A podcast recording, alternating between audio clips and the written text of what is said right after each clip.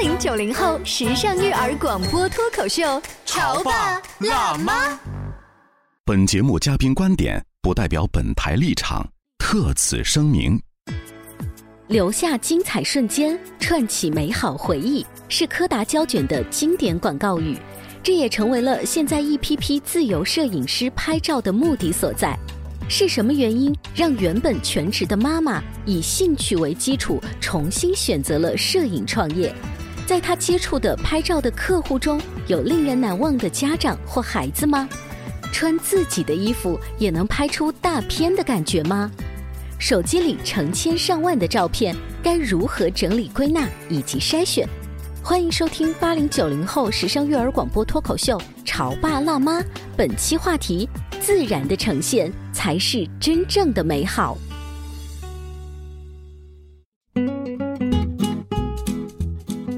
听八零九零后时尚育儿广播脱口秀《潮爸辣妈》，各位好，我是灵儿，各位好，我是圆圆。今天我们在直播间啊，为大家请来了一位独立摄影师猫哥，欢迎！各位听众大家好，我是猫哥。哎，来错了吧？猫哥不是应该是男的吗？怎么怎么打招呼的是一个女生？没错没错，这是他给他自己起了一个非常特别的名字，就明明特别漂亮的大美女，要给自己起名叫猫哥。我从很小的时候，我网名就叫猫猫，那个时候年纪比较小嘛，然后后来就变猫哥了。哦，那是不是再过个十年二十年，然后你的摄影师要叫猫爷摄影之类？我觉得应该是跟他的这个性格有关系。比如说他身边很多的一些女孩子嘛，都就比较依赖他，哦，然后让他就是有一种这种大姐的这种范儿，所以就觉得好像是喊哥，就有点像这种范爷范冰冰，他自称自己为爷的那种感觉啊。所以猫哥今天来到我们直播。间也要跟我们来说一说，他作为一个独立摄影师，尤其是他很喜欢去抓拍那些可爱的宝宝以及漂亮的妈妈们，就是他的经验。但是我知道的是，猫哥把拍照这件事情当做职业，其实是你一个二次学习的过程。对的，对的。我刚开始的时候并不是职业的这个摄影师出身，也不是专科出身，可以说是一些机缘巧合、一些契机才进入到摄影这个行业。是后来当了妈妈之后，就看其他的儿童影楼拍的不好看，然后觉得嗯，我儿子这么帅，当明星的料得我自己出马拍吗？没有，没有，没有。那其实学习摄影是因为我想要。把他的成长给记录下来，通过自己的眼睛给记录下来。其实我相信很多现在独立摄影师这些爸爸妈妈们，嗯，那其实他们大多数，我觉得好像都是因为这个原因，就是我想要从记录自己的孩子开始，孩子开始，对，是从这个时候开始。但是能坚持下来的真是非常少，而且能够从坚持然后再成长为独立摄影师，或者是在给别人拍照，获得别人的肯定特别少。因为刚刚猫说的，我想到一个人，我老公，嗯，他当时呢也是因为。宝宝的出生，他觉得哇，多么神圣的一个时刻，我一定要去买一个照相机，把它所有的都记录下来。结果呢？四年了，我们家的那个相机，前段时间从柜子里拿出来之后都是灰尘。我比圆圆的老公啊要更进步一丢丢，我还真的去上课了。对对，我像猫哥一样去上课，我把那个 ISO 啊把它记到那个笔记本上，然后 F 啊什么，两个月的课程结束之后呢，就搞不清楚它内在的关系了。在上节目之前呢，还跟这个猫哥开玩笑说：“哟，今儿天晴，我带照相机出去，我 ISO 应该调一百还是调四百呢？”嗯，不记得了。所以就猫。哥就是很不容易，他由这个兴趣爱好到慢慢发展成他自己的一个职业的方向。那我觉得这个东西是要有天赋的。比如说你们一起出去玩的时候，你看到一片狗尾巴草，你觉得就是狗尾巴草，但是他可能会看到的是摄影棚出来的那个效果，是不是？我觉得可能摄影师他出去的时候看到一些景的时候，他不光是觉得哦这一片狗尾巴草很漂亮，嗯，我们一定会去。观察它在不同的光线下，它能营造出怎么样的一个氛围？比如说狗尾巴草，其实前段时间我们出去拍了几个客片，基本上都是在那块儿去拍的，就很漂亮。为什么？因为我们会知道，在下午的时候，那个光线穿过狗尾巴草，那它是会营造出一种非常梦幻的、特别漂亮的光影的感觉。逆光的那个感觉。对，所以其实摄影师他在去看一些景色的时候，可能会跟大家看到的稍微不一样啊。嗯，就大概他会带着。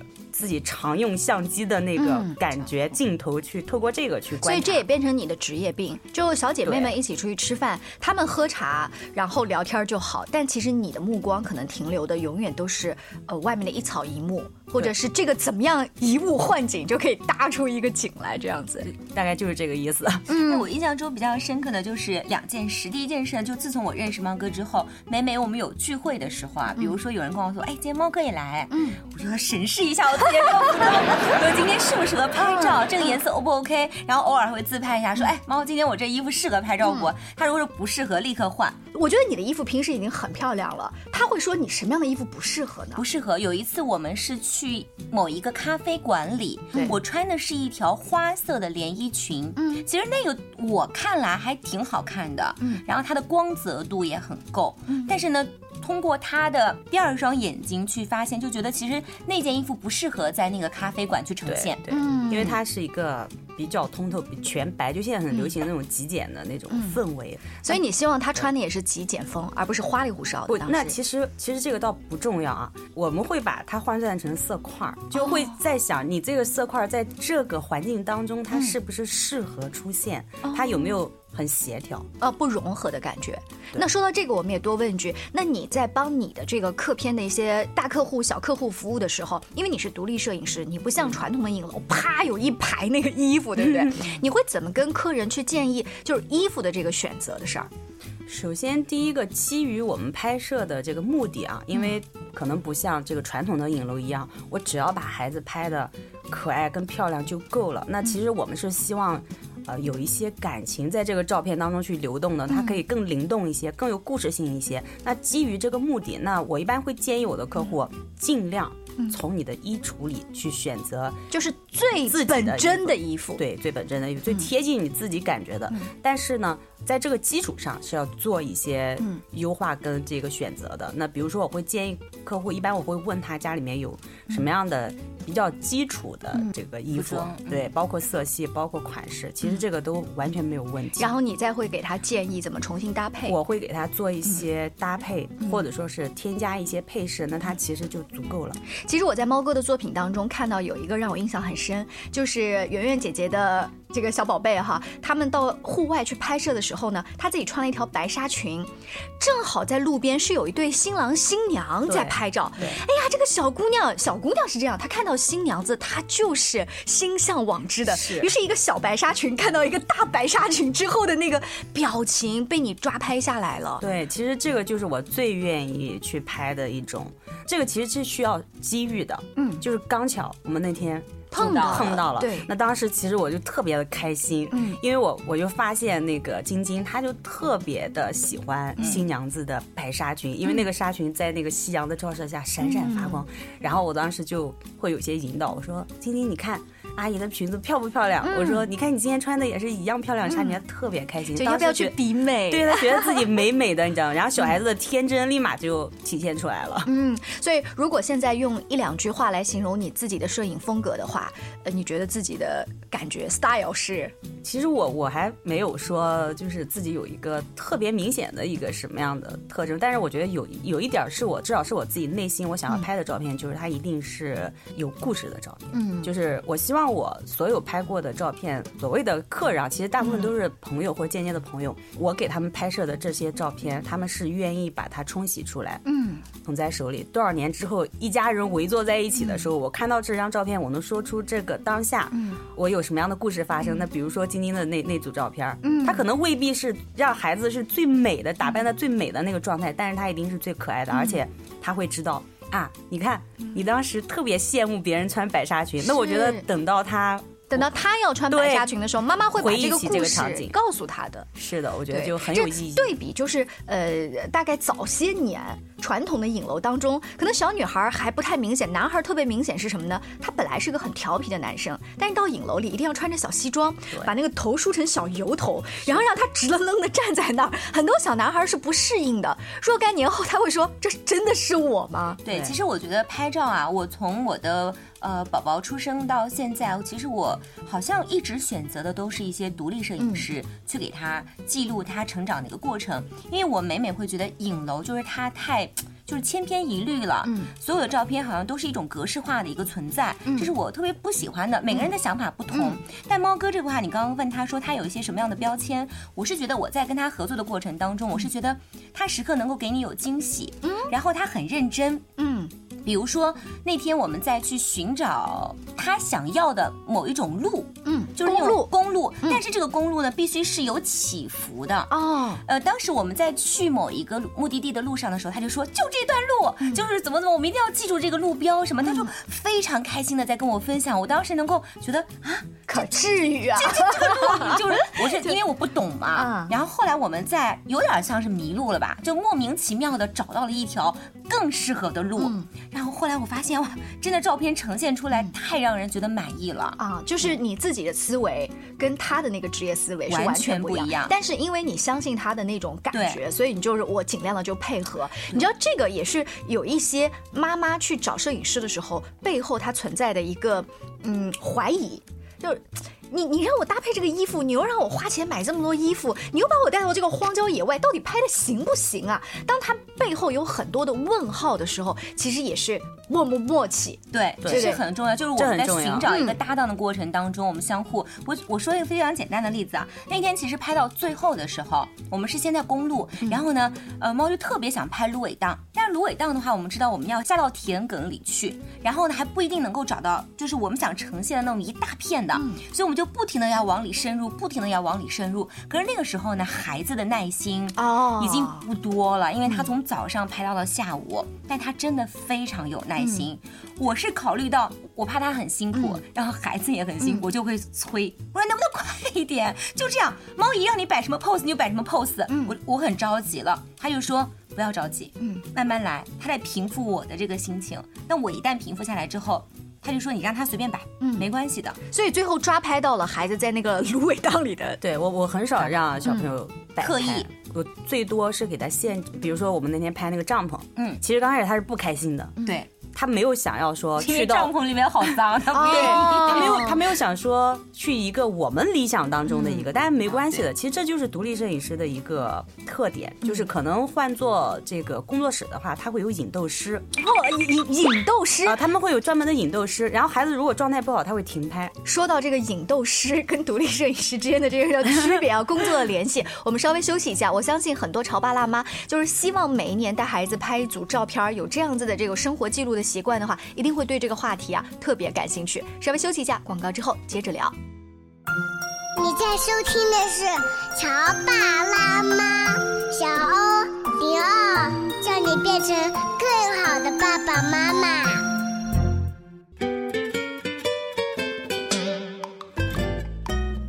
欢迎您继续回来。潮爸辣妈，今天灵儿和童话亮晶晶的圆圆姐姐为大家请来了一位独立摄影师，呃，他自称自己是猫哥，其实他明明就是一个就很潇洒、很漂亮的女孩。我不知道把潇洒跟漂亮这两件事情融合在一起可不可以啊？潇洒是一个人的气质，但漂亮其实是一个人的五官，对对不对？所以用用这两个词来形容你，哎，你自己害羞了，但是你帮别人拍照的时候。那个气场是非常强的，对，有点有点忘我吧。我经常会躺在地上，跪在地上之类。别人在抓拍你的工作照的时候，就你后来看着自己说：“哎呀，怎么这么没形象？”是吗？对。问我的时候，手机都找不着，找不着。对。那我问问你，刚才上半段你提到了一个引逗师，嗯嗯，你的合作伙伴当中没有这个引逗师，那其实孩子会给你脸色看的。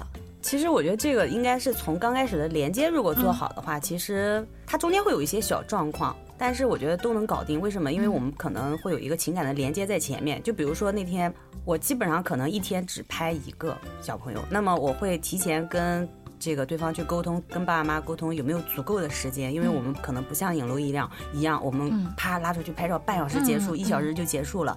那需要孩子在快速的时间内做出各种他们既定的反应，因为有引逗师嘛，他放一个泡泡啊或者什么的，小朋友就就哈哈马上就笑，对，马上抓拍紧张完事儿。嗯，然后小朋友其实也会有点莫名其妙的，对，就是嗯我来干嘛，然后结束了。嗯，然后我们的话其实有点像玩拍的性质。嗯，其实我跟晶晶也是。没有见过几次面，他算是我的客人啊，嗯，但是也更是我的朋友。他拍完之后，其实他对我印象挺深刻的，就是他会记得这个摄影师阿姨的样子，他会把我当成一个阿姨。哦，对，我要说一个很小的细节，我前两天跟猫哥分享了一下，家里有一个很小的那种摄影，就是小照相小玩具玩具的。突然被他翻出来了，嗯，翻出来之后呢，他就自己在那啪啪啪在那拍。我说：“晶晶，你这个好像那个呃摄摄像头拿的不对。”他直接脱口而出一句：“哼，猫姨就是这么拿的。所以那一天，我觉得他在跟猫哥的相处过程当中，他不单单是说我只被他拍，而且跟他也是建立了非常深厚的这种感情，而且他观察。他在拍的过程中，嗯，他是怎么拍别人的哦？所以我觉得就是说他在拍的过程中，他不是单单只是一个摄影师的角色。嗯，哎，那我在想，就是这种跟孩子的链接，也是源于你自己先是一个妈妈，就你知道怎么跟孩子打交道，可能吧？但是我觉得小朋友好像。他们都喊我猫哥哎，嗯，所有小朋友都他不可能叫你猫妈妈，对对，他喊我猫哥或者是怎么样，然后就还挺能玩在一起的。在最早没有身边的朋友以及那一些全新的客户啊，就是让你去拍，不断的就是出照片的时候，其实你拿的是自己的家里的儿子在联手。那那一定的就是拍他。就是从小拍到大嘛，但是你知道儿子是这样子的，反正我们家儿子是不太爱拍照的。我只要手机怼着他的时候，他就立马拿手这样挡过去。所以男孩子给你呈现的是怎么样的一种抓拍，或者是你求爹爹拜奶奶，今天给我拍一组。我拍过最难拍的一个小男孩，就是一个十岁的男孩，就截止到目前啊，呃，我当时我记得我还发了一条朋友圈，我说。虽然今天大家玩的也很开心，交到了朋友，但是我始终没觉得我没有走进十岁男孩的内心世界。就是他其实真的是有一点在那个叛逆期的那种，但是事实上呢，十岁的男孩子他你就让他去撒开了玩，你千万不要让他摆拍。嗯，如果摆拍那也一定很刻意，就是所谓的帅照。嗯，但是我觉得没有意思，而且他会觉得这个摄影师好傻。对我那天的时候，我们拍那个十岁男孩的时候，我就跟妈妈说：“我说他喜欢玩什么？他平时有什么呃爱好没有？”他说他喜欢，挺喜欢骑车的。嗯，我说那行，如果有可能的情况下，你能不能把他自行车给带出来？因为我们是去郊外嘛，他很少有机会能在郊外骑行的。哇，一般都在公园不得了了。然后那天他妈妈也很给力，把他自行车拆卸了之后带到车里来。但是那天照片非常成功，因为就觉得他妈就说，虽然这个自行车带的挺麻烦的，但是我觉得。很值得你想要的东西。对我当时，其实他当时跟我说孩子喜欢骑自行车的时候，我的脑海中就已经有画面了。嗯，我就很想拍这个十岁的男孩是怎么样在田野里骑着他的自行车驰骋的感觉，哎自由的感觉。刚刚猫提到了一个概念，就是我很想拍什么什么什么东西。他把每一个客户跟他聊天之后啊，他脑海里像一个电影导演一样。那可不可以这样呢？就那个小男孩，他他妈妈也许说，猫啊，我不想拍他骑自行车，我就想拍他穿着小西装。啊，一个十岁男孩帅帅的变成小男子汉的那种感觉。当他的这种需求跟你作为一个创作者发生矛盾的时候怎么办？不会有矛盾，这个一定是可以调和的。嗯，就是妈妈想要的东西，我们可以通过我擅长的风格去实现。但是这有一个前提，就是其实在他找到我的时候，我们。已经达成某种默契了，就是他是认可你的，对，这一定是认可了，或者大家聊得开心才会去拍。这也就是说，独立摄影师其实不赚钱，不可能赚钱。那么，但是我可以交到很多志同道合的朋友，就是他来找我拍照的时候，其实基于已经是对我的一种认可的情况下，三观一致吧？对，三观一致的 情况下，那就很好沟通了。当然了，他说，哎，我还是想要他有一点帅帅的照片，没有关系啊，帅帅的照片，我可我可以告诉他另外一种可能性，就是。他也可以穿着小西装，但是未必需要再打个领带了。那他可以在田野间拍，穿着一个小西装，但里面可能是有点放荡不羁的感觉，是吧？十十岁倒不至于，就是他可能显得更自由一些的感觉。其实当时我们还给他策划了一个主题，就是我会准备很多种场景，然后我们去实现。当然了，是基于孩子的自然状态下，不会说刻意的说，我今天就要拍这个，那我必须要怎么怎么样。但是基于他自己的状态，调整到那个状态了，我们自自然是能抓拍到。想要的画面的，其实，然后那天我还跟路上的时候，我就跟那个男孩子，十岁小男孩，我就聊，我说你作业多不多啊，什么之类的，就大家聊，他还挺愿意跟我聊的。后来就说，我说我让你妈妈今天把你作业本给带出来。他说干嘛？我说想不想体验一下撕作业的快感？他特别开心，他当时超兴奋。他说我可以把我作业本都撕了吗？我说。完全可以，为什么不行呢？我说你今天可以撕，但是啊，明天也要开始重新好好的把作业也要好好写回来。我说你写的好的话，下次咱还可以出来骑车撕撕作业，特别开心。然后当时我们就还拍了这样一个场景，很帅的，他穿了一个白衬衣，嗯，整套照片呈现出来的感觉就是。